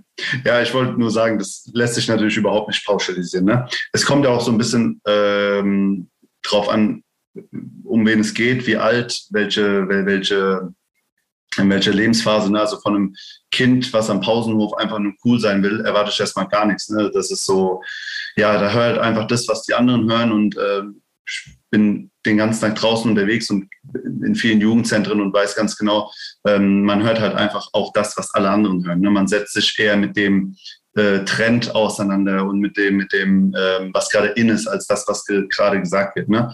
Äh, und auch wenn man neben dran steht und nur mit dem Kopf wackelt und sich denkt, weißt du überhaupt, was du dir gerade anhörst, äh, was für ein Mist die labern, ist es halt einfach cool in dem Moment, aber ich würde lügen, wenn ich nicht genauso wäre. Also belegt, was ihr auf dem Pausen früher gehört habt und äh, das war ja auch äh, wahrscheinlich, keine Ahnung, vielleicht Akro Berlin oder Cool Savage, wo, wo meine Eltern wiederum, wenn sie es verstanden hätten, äh, sich gedacht hätten, was hört der Junge. Es Straßenrap. es gehört ja auch dazu, diese Abgrenzung. Die ist ja im Zweifel das Wichtigste an der, wenn, wenn du der Kultur das wegnimmst, dann tötest du sie ich wollte gerade sagen, gehört ja eben auch dazu. Straßenrap nutzen wir auch oder einfach Rap nutzen wir auch einfach, um, um es zu unserem Ding zu machen, um, um uns damit identifizieren zu können. Straßenrap habe ich aber auch ähm, bewusst, also das war eine sehr ähm, wilde These, ob äh, es zu weichgespült äh, ist, weil es, wie, gesagt, wie du schon gesagt hast, Nico, es ist so facettenreich, es ist so nischig geworden. Ich kann Deutschrap manchmal gar nicht mehr wiedererkennen, weil ich ähm, von Sparte zu Sparte switch und mir denke, ey, das ist auch Rap. Die machen ja auch Rap. Krass, wo kommt denn das her? Was ist das für ein Sound? Das ist echt Wahnsinn, ver verglichen noch vor ein äh, paar Jahren. Ähm, und das finde ich auch gut. Ich bin gar kein Gegner von neuen Strömungen. Ähm, ich bin aber Freund davon, wenn man aufklärt darüber oder, oder sich vielleicht identifizieren mag, ein Stück weit mit dem, wo es herkommt. Ja? Dass man einfach das Ding aus den Augen nicht verliert, weil ähm, ich habe Angst, dass wir 2050 Deutschrap definieren als als so, ein, so eine Intelligenz, die, äh, die dann irgendwelche Algorithmen äh, zusammenwurschtelt, um dann irgendwelche neuen Trends äh, raus äh, philosophiert, um dann den nächsten Track zu bauen. Und dann gibt es irgendwie noch einen Songwriter dazu und äh, dann wird so, eine, wird, wird so XY dazugestellt und es läuft alles ma maschinell und ma irgendwie so ab, mechanisch ab. Ey, das ist meine größte Angst irgendwie. Ne? Das, dann denke ich mir, ey, das kann, das, das kann hoffentlich nicht wahr sein, wenn es irgendwann mal so wäre. Burak, ich, muss, ich, Burak, ich, ich muss dich gleich äh, rausholen aus dem Jahr 2050. Ich war vor zwei Jahren auf so einer, was war denn das? Wie nennt man das so? Also ich bin eingeladen gewesen auf so, mit, mit so einer Gruppe und habe so ein paar New Economy Future Firmen besucht und mhm. die so ein bisschen begleitet. Und unter anderem eine, ansässig in Berlin, die rein algorithmusbasiert dir Musik nach deinen geschmacklichen Vorlieben produziert. Das heißt, da konntest, Boah, okay. du, konntest du auf so einer, auf so einer, konntest du auf so einer, auf so einer Map, konntest du quasi den Regler verschieben, ein bisschen äh, urbaner, ein bisschen dunkler, so. Da ging es am Ende um Fahrstuhlmusik und wofür steht das Unternehmen und dann kannst du dann die Fahrstuhlmusik machst ein bisschen rougher oder ein bisschen mm. leichter oder sowas alles. Aber zwei Schritte weiter Stimmenerkennung, bam, Eben. dann gibt's den, dann gibt's den Straßenrap 20, äh, wahrscheinlich schon 2030 komplett aus ja, der Konserve. Genau, powered by Amazon oder Google irgendwann, weißt du, und dann äh, haben wir den Salat. dann gibt's gar keine äh, Charakter mehr, sondern es gibt einfach nur noch, äh, ja, wie du sagst, Algorithmen oder so, so, so ein Kack. Äh, ja, will ich äh, nicht hoffen ich glaube, und das ist im Zweifel dann auch so vom, von meiner Seite immer die wichtigste Botschaft für dieses Thema, was ja auch oft immer so ein bisschen mit, missverstanden wird, weil zu viele Leute in Schwarz und Weiß denken. Ich bin ein sehr großer Fan von der Vielfalt in jeder Form, auch in den Extremen, um sich daran abarbeiten zu können, ab sich abgrenzen zu können. Du brauchst das, damit du weißt, wo du stehst, wofür du stehst, was du machen möchtest, was für dich geht und was für dich nicht geht. Und diese individuelle Grenzen, die braucht jeder. Und wenn du äh, Straßenrap für dich als Ventil brauchst, dann gibt es keinen Grund, warum du kein Straßenrap nicht hören solltest. Es ist eher die Frage, wie du damit umgehst und wie du es weiter transportierst an die, an die von mir aus nächste Generation oder wie du auch den Inhalt, der da drin steckt, wie du ihn für dich richtig interpretierst. Und ob du den Künstler damit in meinen Augen jetzt ihr wisst selber, wir können Splatter-Rap, wir gehen jetzt kurz äh, gucken, gehen bei YouTube, dann haben wir Splatter-Rap, wir haben, wir haben alles mögliche, wir haben alle Genres. So. Das heißt ja nicht automatisch, dass jeder alles immer hören muss. Ich glaube aber auch, dass die gesellschaftliche Entwicklung, in der wir uns befinden, zumindest immer mit beobachtet werden muss. Du kannst dich dann wieder genauso davon abgrenzen, aber man muss, also ich bin einfach ein Freund von Dialog, ist mehr als sich die ganze Zeit anfronten. Wisst ihr, was ich da immer für ein Bild im, im Kopf habe, wenn man so einen Stein ins Wasser flitscht und der immer so größere Kreise zieht und je größer die Kreise sind, desto ähm, weiter entfernt ist ja der Abstand zur, zum vorherigen Kreis und der vorherigen Welle. Also habt ihr das Bild nicht so ein bisschen im Kopf ja. gerade? Ähm, und je größer die Kreise sind und je weiter die weg von diesem Stein, also diesem Kern sind, desto mehr ist das irgendwie in, in also in meinem Empfinden so dieses, ja, dieser Industrie-Rap, der sich halt gut verkaufen lässt. Aber es ändert nichts daran, dass der der Stein, dieser Ursprung halt auch da ist und es da auch eben ähm, die Strömungen gibt. Und es gibt ja immer, egal in welche Richtung sich was entwickelt, es gibt ja auch immer eine Gegenrichtung. So, deswegen glaube ich nicht daran, dass ähm, also nur noch die, ich habe kein anderes Wort außer Industrierap. Wie, wie soll ich das nennen? Aber ähm, ich glaube nicht, dass das die einzige Richtung ist, so, weil und selbst wenn Leute vielleicht ähm, darüber, also über diese Art der Musik ähm, zu Hip-Hop finden, kann das ja trotzdem sein, dass sie an diesen Kern und an diesen Stein kommen, wenn sie sich irgendwie weiterbilden und eben halt mit der Geschichte und der Kultur insgesamt auseinandersetzen. Insofern, ich, ich würde das gar nicht so pessimistisch sehen, ehrlich gesagt. Das, das Schöne ist ja, es gibt Künstler in allen Sparten, die den Realness-Faktor, der Burak so wichtig ist, 100% verkörpern.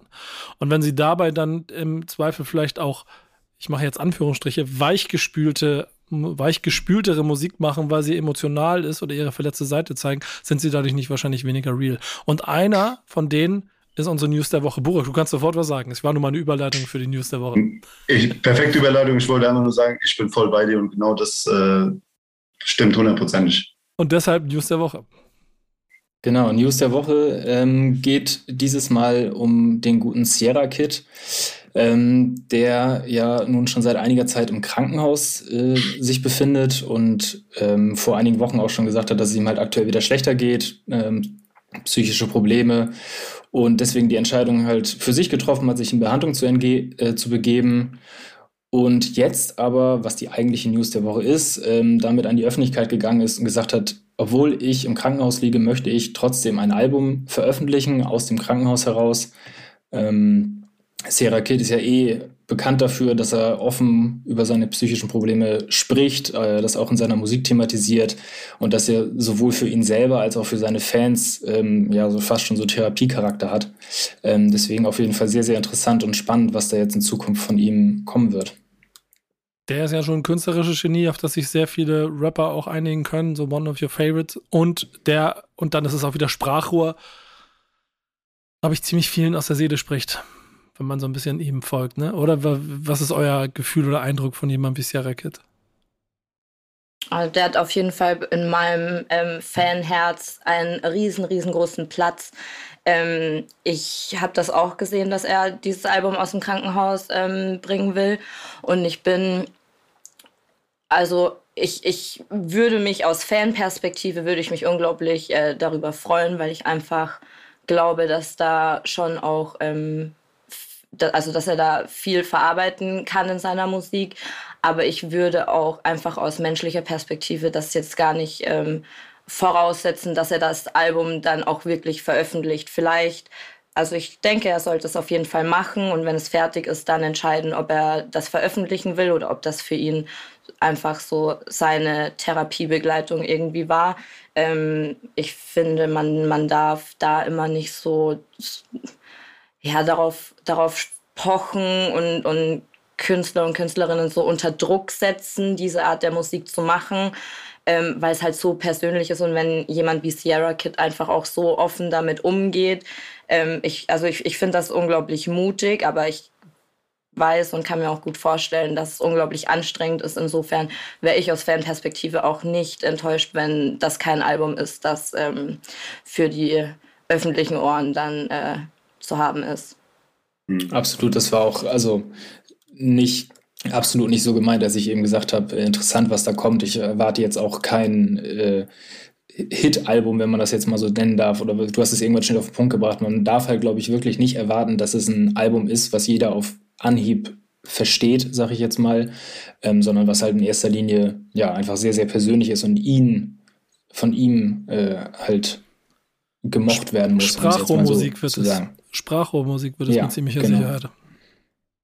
Ja, äh, natürlich auch äh, gute Besserung an den Bruder. Ich muss immer irgendwie an Demut und Größenwahn denken, wenn ich irgendwie mir Gedanken über ihn mache. Auf der einen Seite verkörpert er alles, was ich an Realness erwarte von einem Vollblutkünstler. Ne? Er ist irgendwie total authentisch, total mit Vollblut dabei. Auf der anderen Seite frage ich mich oft so, der ist im Krankenhaus und ist in einer Situation, wo ich ihm einfach nur Ruhe wünschen möchte und, und, und ähm, dass er sich um sich selber kümmert und gesund wird. Und da frage ich mich so, hat Realness vielleicht in dem Moment auch seine Grenzen? Ne? Also ich, ich, ich bin Fan, ich bin Rap-Fan, ich mag ihn, wir haben, er hat mir Props gegeben, ich mag ihn sehr, alles, äh, alles cool ähm, und respektiere das auch. Aber muss das jetzt sein, habe ich mich gefragt, als ich den Post gelesen habe, dachte ich mir, Mann, du bist im Krankenhaus und das ist irgendwie so, es gibt Rapper, die sagen, ey, wir sind im Knast und wir machen ein Album, wo ich mir denke, okay, macht vielleicht Sinn, ihr habt sonst nichts zu tun, aber bei ihm, er ist krank, er macht ein Album, was ich respektiere, aber da denke ich mir auch sehr häufig so, ähm, findest du dabei auch Ruhe für dich selbst? Wäre es möglicherweise nicht besser, ähm, das jetzt nicht zu tun oder wann anders zu tun. Oder vielleicht auch im Gegenteil. Es ist vielleicht jetzt erst recht richtig, das zu tun, weil es das größte Ventil ist, was er hat. So, da möchte ich nicht eingreifen, aber es ist irgendwie immer so ein Ding zwischen ähm, ja, Demut und Größenwahn, wenn ich an ihn denke. Ja, fühle ich, fühle ich. Dazu ist die Karriere auch zu sehr eine Achterbahnfahrt bisher. Hm. Ähm, ähm, aber passieren zu viele, zu viele Dinge bei ihm drumherum, die es auch immer wieder beeindruckt machen, wie er aus den Löchern rauskommt, wie er sich selber auch wieder neu orientiert und offensichtlich ein Künstler äh, Talent, das seinesgleichen sucht. Darauf sind sich, glaube ich, ziemlich viele schon einig gewesen. Ist damit auch immer ein Kandidat, der bei uns in der Playlist übrigens stattfindet. Das ist immer so ein Punkt, auf den ich mich immer so ein bisschen freue, denn wir haben bei uns ähm, die Playlist Thank Backspin is Friday. Jeden Freitag haut die Redaktion die meisten Songs ähm, die zu diesem Tag äh, rauskommen. Oder sagen wir so andersrum, eine mittlerweile, weil es zu viele wurden irgendwann. Ich weiß nicht, den Wahnsinn kennt ihr auch, aber das waren zwischendurch in guten Zeiten mal 60 bis 80 Songs, die in dieser Playlist drin waren. Mittlerweile ein bisschen kuratierter in einer Auswahl Songs, ähm, die am Freitag die Welt, äh, äh, äh wie heißt das, er, erblickt. Erfreuen. Nee, ich habe anders formuliert. die, die, Welt mit, ihrer, mit ihrem Dasein erfreuen. So. Und daraus suche ich mir immer so ein paar Nummern raus, die ich ähm, gerne euch hier mit ans Herz legen möchte, wenn ihr dem Ganzen zuhört, weil es auch so ein bisschen die Vielfalt von dem immer ausdrücken soll, was wir hier so haben. Und ich habe mich normalerweise immer so auf drei Songs geeinigt. Ähm, dieses Mal will ich sogar so dreieinhalb draus machen, obwohl es diese Woche ziemlich viele gab, die ich ziemlich spannend fand. Und da gibt es zum einen für mich einen Song, und das, das ist eine der Parallelbubbeln, von denen du, ähm, also von denen ich vorhin gesprochen habe, Bora, als wir, als wir geschrieben haben, das sind Audio 88 und Yassin. Und die Art und Weise, wie die beiden Musik machen, ähm, ist wahnsinnig anstrengend, ist unheimlich äh, ständig die ganze Zeit pieksen und ständig auch die ganze Zeit rummotzen. Das sind so gefühlt so zwei, diese beiden Opas bei der Muppet Show, die die ganze Zeit über alles motzen, was sie da sehen und trotzdem mit beiden Füßen tief mit drinstehen. Wahrscheinlich dann auch nicht auf allen Spielplätzen mehr wie früher so, ähm, aber immer, immer mit so her her herrlich viel Meckerei. Und ich glaube, deshalb mag ich die so gerne. Und da kommt ein neues Album, und es gibt jetzt die erste Single, die heißt Zurück in dem Spiel drin und sie klingt genauso, wie man sich das anhört. Das ist ganz lustig. Daniel, das ist meine quasi die andere nahe Person hier im Team bei mir, der, also jedes Mal, ich mag Audio, Audio einfach ganz gerne hören und deshalb mörder anstrengend, den zu hören. Und jedes Mal setzt er sich Kopfhörer auf, wenn ich anfange, das zu machen. Recht. Kann ich auch voll verstehen. Kann ich voll verstehen. Trotzdem meine Empfehlung und damit, ich freue mich ehrlich, ich habe das Album auch schon gehört und Leute, ich sage euch da draußen, ja, ja, ja, das, das, wird, das wird Arbeit. Ähm, Freue mich sehr drüber. Zweites Projekt, das sehr wichtig war, ist Wenn ich will, heißt der Song. Nessie, Alicia Ava, Bounty und, oh Gott, wie heißt sie? Cocoa? Coca. Coca, Dankeschön. Äh, Coca, Cocoa, ja, Coca, Coca. Schau, Bounty und Coca, so, jetzt für euch beiden, sorry. Äh, Chilluminati und Charisma. Ähm, Song ist ein Projekt, das quasi als Female Empowerment Projekt gestartet wurde, mit auch Produzent, Produzentin weiblich, die, die, Leute im Hintergrund arbeiten weiblich. Damit auch eine ganz interessante und gute Ansage ist als Female Collabo. Ich bin gespannt, ob da noch mehr draus kommen wird, so als Song, aber einfach ein sehr starkes Statement. Deswegen wollte ich den hier auch mit drin haben, weil ich es, wir haben ja im Podcast immer mal wieder gesprochen über, über die, die Stärke äh, von, von Female Rap mittlerweile in, in Deutschland und das wird nicht weniger und das beweist dieser Song. Ähm, dann gibt es einen Künstler, mit dem ich in der letzten Zeit auch, oder im letzten Jahr im Prinzip so privat auch immer mehr zu tun hatte oder privat beruflich, weil wir verschiedene Projekte gemacht haben, der macht etwas, was ich nach wie vor sehr spannend finde und das ist das Final Wave Projekt. Ähm, der Künstler ist Pimpf, der im Prinzip nichts Neues, aber so ein fortlaufendes Playlistenalbum sich die ganze Zeit aufbaut, mit dem er jetzt seit Jahren schon arbeitet. Ähm, was ich persönlich sehr gerne mag und auch ihm ähm, sehr gerne dabei folge. Und dieser Intro-Song ist quasi nur die Drohung, dass es jetzt nicht zu Ende ist, sondern jetzt erst richtig losgeht. Ähm, er sagt dabei eine ganz nette Zeile, ähm, ich versuche sie richtig zusammenzuführen, dass er sich eher linksradikal einordnen würde, aber sieht aus wie ein Schwiegersohn. Und das bringt ihn ehrlicherweise. äh, übrigens, ich, ich, erweitere das mit äh, Groundhopper-App und äh, Liebe für American Football. Und äh, das als Gesamtpaket beschreibt ihn ganz gut. Ich mag ihn sehr gerne, deswegen war es mir wichtig, ihn hier heute mal äh, zu erwähnen. Und der letzte ist Amo 49 mit dem Song Mietwagen, der ähm, äh, auf jeden Fall, ich glaube, ist auch aus dem Kalim-Umfeld, ne? Also die, das, Ding, das Ding ist einfach ein Brett. Äh, erinnert mich leider soundtechnisch sehr an, an ein, zwei Stellen. Und das ist ehrlicherweise, und ich weiß nicht, wie es euch geht, ihr beiden, ihr seid noch nicht so lange dabei. Bei mir ist das ich, ich, kann nach dreieinhalb Sekunden sagen, ob der Song cool ist oder ob es mir auf den Sack geht. Und ich habe diesen Effekt, geht mir auf den Sack ziemlich schnell, wenn ich dieses Klingt-wie-Gefühl habe er ist durch diese dreieinhalb Sekunden Grenze durchgestoßen und hat einfach einen ziemlich guten Song gemacht. Ich glaube, es ist nicht das erste Mal, dass ich den feiere. Äh, das ist so die Breite dieser Playlist, über die ich mich sehr freue. Ähm, ihr könnt weiterhin sie abonnieren auf Spotify. Da ist noch mehr drin, ne? das wisst ihr alle. Ähm, aber gönnt sie euch ähm, und dann sehen wir, was da rauskommt. Wir haben noch zum Abschluss immer eine Sache, über die ich mich sehr freue, denn die Redaktion gibt mir immer ein Classic der Woche noch. Äh, jetzt habt ihr, glaube ich, die Aufgabe bekommen, auch einen Classic mitzubringen, ne? oder? Burak, yes, fang mal an. Fang mal an. Was ist dein Classic der Woche, den du der Welt ans Herz legen würdest, dass sie ihn unbedingt nochmal hören muss, damit er mehr Klicks auf Streaming-Plattformen bekommt? Damit er mehr Klicks auf Streaming-Plattformen bekommt. Ich glaube, das ist dem jetzt nicht so wichtig, den Herrn, aber ich weiß, dass, er's, dass er wollen würde, dass einfach die Musik geschätzt, äh, gewertschätzt wird. Es ist äh, Muddy Waters von Redman, mein äh, Classic. Oh. Äh, ja, ein Album, was ich finde äh, sehr underrated ist, nicht vom Status her, sondern vom, vom darüber sprechen. Ne? Man, man spricht irgendwie sehr selten über Redman, wenn man über ähm, Hip-Hop-Classics spricht, habe ich das Gefühl. Und ähm, ja, sehr, sehr starker Artist, sehr funklastig, sehr cool anzuhören und für mich auch jemand, mit dem ich ähm, sehr viel Zeit in meiner Jugend verbracht habe, zumindest mit der Musik ähm, weil sie einfach leicht ist. Ne? Es macht Spaß, Rapman zu hören. Das, irgendwie finde ich das einfach sehr cool und hat, hat, mich diese Woche sehr viel beschäftigt auf jeden Fall. Äh, die, die, Rubrik ist gefährlich für mich, weil ich nämlich in der jetzt immer anfangen kann, Geschichten von früher zu erzählen. Oh ja. ähm, ähm, da muss ich mich mit zusammenreißen, aber sehr krass, weil Redman, also wenn du mich fragst, was ist das krasseste, was du live in deinem Leben gesehen hast, dann gibt es natürlich heute viele wilde Künstler der neuen Generation, wo die, wo die wo, wo, wo einfach das Durchdrehen ein anderes ist als noch früher. Ähm, aber gerade die Auftritte von Method Man und Redman im Prinzip über 20 Jahre auf irgendwelchen Festivals sind für mich jedes Mal der Knaller gewesen. Damit bin ich durchgedreht und ich werde es auch immer, weil die beiden sind, also mindestens Top 3 das krasseste, was es an Live-Performance für mich immer gegeben hat. Deswegen Chapeau. Und der Song auf diesem Album, der mich immer wieder flasht, ist sogar eher Whatever Man. Das ist sogar ein bisschen. Ey, krass, dass du das sagst. Geil, ich hätte es jetzt auch gesagt. Whatever, Whatever Man. Man. Auf jeden Fall. Der, no, allein der Beat ja, krass. Echt. Ja, krass. Und das mit dem äh, Live, äh, ich war das letzte Mal 2016 bei Method Man Rapman in der Stadthalle Offenbach in Hessen, im schönen Hessen. Äh, kann ich jedem nur empfehlen. Ne? Also wenn die zweimal irgendwie wieder auf Tournee sind, geht dahin, weil es ist ein Spektakel an ja. Hip-Hop und auch ein etwas, was man auch so mitnimmt fürs Leben, habe ich das Gefühl. Ne? Auch die Dinge, über die erzählen und auch diese Freundschaft auf der Bühne zu erleben, mhm. ist echt Hammer Interview-Anekdote, die ich habe. Ich habe die mal in Hamburg bei einem Konzert Backstage interviewt. Die lagen beide total stone zugekifft, halbnackt auf zwei Liegen mit zehn, mit zehn Handtüchern bedeckt und haben sich im Liegen von mir interviewen lassen. Ich hab, so, Geil. So, Geil. Ich weiß nicht, ob wir es veröffentlicht haben, aber es gibt so auf jeden Fall so Bilder davon, wie ich so Mikrofon der Lichter.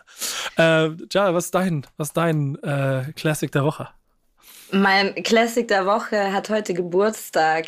Ähm, und zwar direkt aus Rödelheim, aber nicht direkt das Album, sondern mein Favorite Track daraus ist ähm, Keine ist. Und den habe ich mir vorhin extra nochmal in Vorbereitung angehört und bin ein bisschen ins Schwärmen gekommen. Ach, echt? Krass, heute Geburtstag. Ja. Stimmt, das ist auch so ein Januar-Baby, ne? Geile Nummer. Mhm. Ist älter als ich, anderthalb Jahre knapp. Ähm, und mein, mein Weg zu Hip-Hop kam ja auch ein bisschen später. Ich habe ja ähm, viel mehr Punkrock früher gehört, beziehungsweise äh, ganz, ganz viel in Nirvana und war da so ein bisschen beheimatet, bis ich. Äh, das, ist ja die Schmuddel, das ist die schmuddelige Schwester von Hip-Hop, ne? nee, Nee, gibt mir immer noch ganz viel. Und ja, so viel ja, tut sich da nicht. Das ja. war, ich, ich habe da angefangen und konnte, konnte kein Englisch, weil ich noch so klein war und bin immer zu meiner Mama gegangen mit, mit ausgedruckten Texten. Und sie hat sich irgendwann geweigert, mir die Texte zu übersetzen, weil sie meinte, hm, nee, ist vielleicht nichts für ein siebenjähriges Mädchen. So, werd mal ein bisschen älter. Und so bin ich dann irgendwann zu Hip-Hop gekommen. Ähm, weil ich da die Texte verstanden habe, auf jeden Fall. Aber ja, das ist äh, mein Classic der Woche. Ja, keine ist. Keine ist. Ich, ich, ich freue mich über jedes Moses Pelham-Interview, das ich in meinem Leben gemacht habe, weil es einfach eine fucking Legende und die Art und Weise, wie er es macht. Auch im Liegen? Ja? Nee, nee, die, die nee das nicht. Liegen? Aber ähm, Fun Fact, wenn ihr, äh, wenn ihr Moses Pelham-Interviews guckt, achtet mal auf die Pausen, die er macht. Ja. Da, da, ich wünschte, du hättest mir das gesagt, bevor ich ihn interviewt habe. ja, weil ich dachte, was geht hier ab? Da fragst du ihn was und dann zehn Sekunden können sehr lang sein in Interview. Ja. Der toppt das 15 Sekunden, 20 Sekunden. Der Mann sagt nichts und ich fange an zu schwitzen. Ich denke mir, was, warum sagt er nichts? Und dann willst du was sagen und sagst vielleicht auch schon was, um einfach die peinliche Stille zu überdecken. Und dann greift er die Frage auf und du denkst dir, ach so, der überlegt einfach nur extrem lange. Äh, ja, ich wünschte, du hättest mir das vorher gesagt, Nico. Dann ähm, hätte ich vielleicht den einen oder anderen äh, Patzer äh, vermeiden können. Aber Gut. Du bist herzlich eingeladen. Ich, wenn du irgendwann mal irgendwo nochmal Input brauchst zu Leuten, melde dich gerne. Ich kann dir gerne helfen. Äh, Gerade bei Moses ist halt dieses, diese Mix aus einfach ein total lieber Bär, der ganz lange übers, äh, über Antworten nachdenkt, mit einer Legacy, die zeigt, was für ein krasser Motherfucker der einfach auch in Frankfurt war und dass du einfach auch nicht mit dem ficken solltest. Ähm, dazu empfehle ich übrigens auch die äh, Doku auf dem, äh, beim Hessischen Rundfunk, die ist die Hip-Hop-Doku, die es gibt. Ich habe leider gerade vergessen, wie sie heißt, aber auch in der von Falk Beate. Überall sagt er schlaue Sachen. Oder unser 5 Stunden 56 Interview von Falk und mir bei Wexman. Ähm, was ist denn der Classic der Woche, mit dem ich mich auseinandersetzen äh, durfte? Janik. Du durftest dich auseinandersetzen, auseinandersetzen mit einer anderen äh, Legende, ähm, und zwar dem guten Buba. Ähm, und ist jetzt nicht auf den Tag genau, aber vorgestern äh, hatte nämlich sein Debütalbum Temp More Geburtstag. Äh, ist am 22. Januar 20 Jahre alt geworden, das gute Stück. Wie seid ihr mit französischem Rap verbunden, Leute? Krass. Extrem. Krass, ja? ja. Jara? Nee. Null? Null. Ich kenne ähm, hier, wie heißen die? PNL, oder? Ja.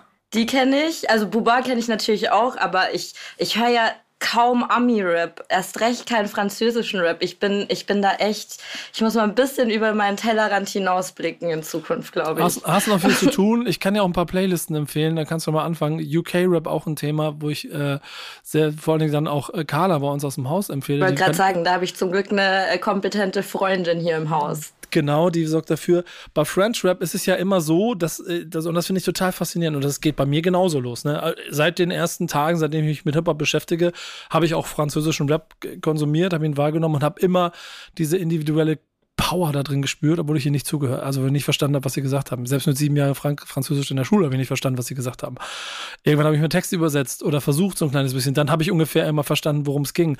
Und dann ging in Deutschland die Straßenrap äh, äh, Welt los und es ist äh, auf einmal hatten wir Straßenrap in Deutschland und dann habe ich dann habe ich die Verbindung dazu gesehen, weil all das, was in Frankreich in den Jahren davor passiert ist, ist so ein kleines bisschen wie eine Blaupause in der Ästhetik, Äh, und auch in der, in der, in, in der Sprache, in der Aussage, in der Haltung.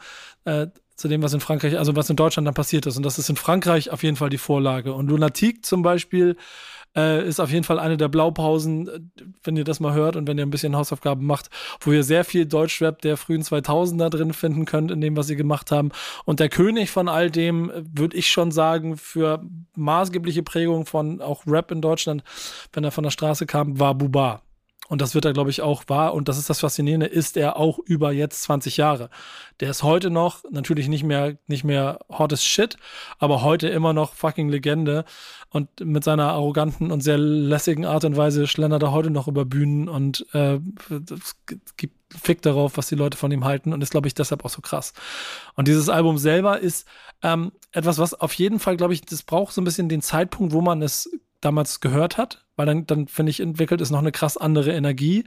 Man kann es aber nachholen. Ich habe es nämlich mir jetzt nochmal wieder angehört, auch in der kompletten Länge und merke schon, also auch wenn du kein Wort verstehst, du verstehst, worum es ihm geht. Und ich glaube, deshalb ist Buba auch bis heute so eine, so, eine, so eine Ikone des französischen Raps. Du hast vorhin auch gesagt, Burak, dass er auch für dich, äh, also dass französischer Rap auch für dich eine Sache war. Buba natürlich auch, oder? Ja, zu 1000 Prozent. Also Lunatic hast du gerade angesprochen. Ich glaube, das ist maßgeblich auch für deutschen Sound verantwortlich äh, bis heute noch und äh, Blueprints ohne Ende. Also wenn, wenn du dir heute ähm, gerade auch Straßenrap anguckst, ähm, gerne auch so aus dem Frankfurter äh, ja. Raum, wirst du sehr schnell feststellen, dass die sich inspirieren lassen von französischem Rap. Und machen wir uns nichts vor, es ist halt auch, obwohl man nichts versteht, wenn man die Sprache nicht spricht, einfach ein geiler Sound. Ne? Also die Jungs haben es echt drauf. 100 Prozent. Das, was auch in der Vergangenheit immer krass war, war, dass das Gesamtpaket inklusive der Beats halt individuell war.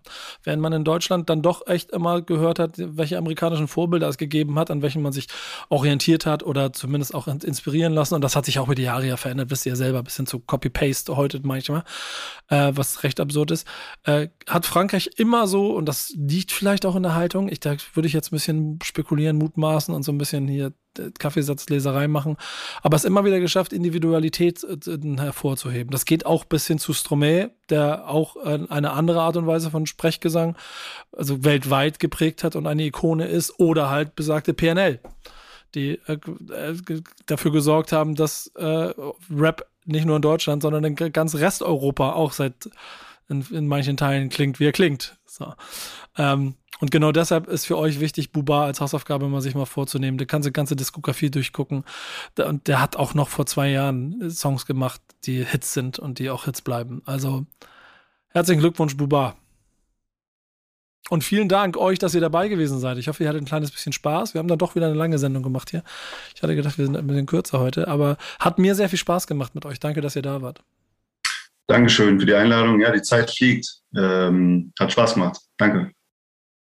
Ich fand es auch sehr schön, Dankeschön. Ich werde auch ein bisschen genauer angucken. Ähm, ich habe eine Sache vorhin nicht erzählt, die habe ich vielleicht ab und zu mal gesagt, die sage ich jetzt. Ich habe tausend Interviews gemacht gefühlt und ich habe, glaube ich, keine geguckt. Nicht mal die eigenen. Immer nur so ein kleines bisschen, wow. aber ich habe nie wirklich geguckt, was, was, was andere machen, weil ich immer individuell versucht habe, meinen Weg zu gehen und zu machen. Trotzdem kriege ich immer alles so ein bisschen mit. Und ich bin sehr gespannt darauf, Burak, bei dir zum Beispiel, dass ich, das, dass ich sehe und mitkriege, wie du dir über die Zeit so einen Respekt erarbeitet hast, dass die Leute deine Sachen gucken, weil sie sagen, da, da wird, da wird kritisch gefragt. Da, da, obwohl es eine gewisse Nähe und eine gewisse Enge, vielleicht auch eine, eine Liebe oder ein Fantum zu, zur Gesamtsache gibt, merkt man trotzdem äh, vor allem den Leuten an, wenn sie darüber sprechen, dass sie äh, sehr viel Respekt für das haben, was du da machst. Deswegen wünsche ich dir da auf jeden Fall viel Glück weiter.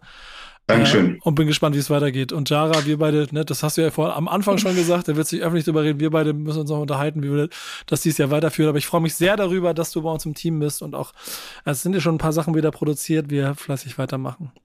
Ich gucke deine Sachen auch ziemlich äh, gerne, Jara, auch wenn es immer mal die News sind, so wenn ich da mal äh, auf Instagram bin und mal drüber gucke. Du hast ein sehr sympathisches Gesicht und ein noch sympathischeres Lächeln. Behalte dir das bitte oh bei. Oh Gott, ich kann doch nicht mit Komplimenten umgehen. Na, musst du jetzt lernen, ja? Musst du lernen. Und du, Nico, ich habe das dem Kuba schon gesagt, der ist jetzt in Pause, wie ich erfahren habe. Äh, du bist herzlich eingeladen in meinem Podcast. Ne? Ich habe ja schon eine ganze Bandbreite an Journalisten äh, hier gehabt. Äh, Fühle dich äh, willkommen. Ja? Komm gerne vorbei, wenn du mal in Berlin bist oder lass uns connecten und du bist herzlich eingeladen. Wäre mir eine Ehre. ich, ich danke für die Einladung. Wir haben ja schon mal so ein bisschen grob darüber gesprochen. Kriegen wir auf jeden Fall auch bestimmt äh, hin. So, jetzt ist Janik ja. der Ansprechpartner, der uns Ich wollte gerade sagen. Neues Spiel, neues Glück. Ja, aber ähm, wir kriegen das schon alles hin. Und ihr da draußen ne, weiterhin fleißig konsumieren. Und nächste Woche hören wir uns wieder hier beim Backspin Stammtisch, powered by O2. Vielen Dank, bis nächste Woche. Stammtischmodus, jetzt wird laut diskutiert. Ist auf dem Stammtisch, Stammtisch, wer dabei bleibt, amtlich. Stammtischphase. Denn heute dreschen sie noch Stammtisch verholen. Ich heule mich an meinem Stammtisch aus. Backspin. Backspin. Backspin. Backspin.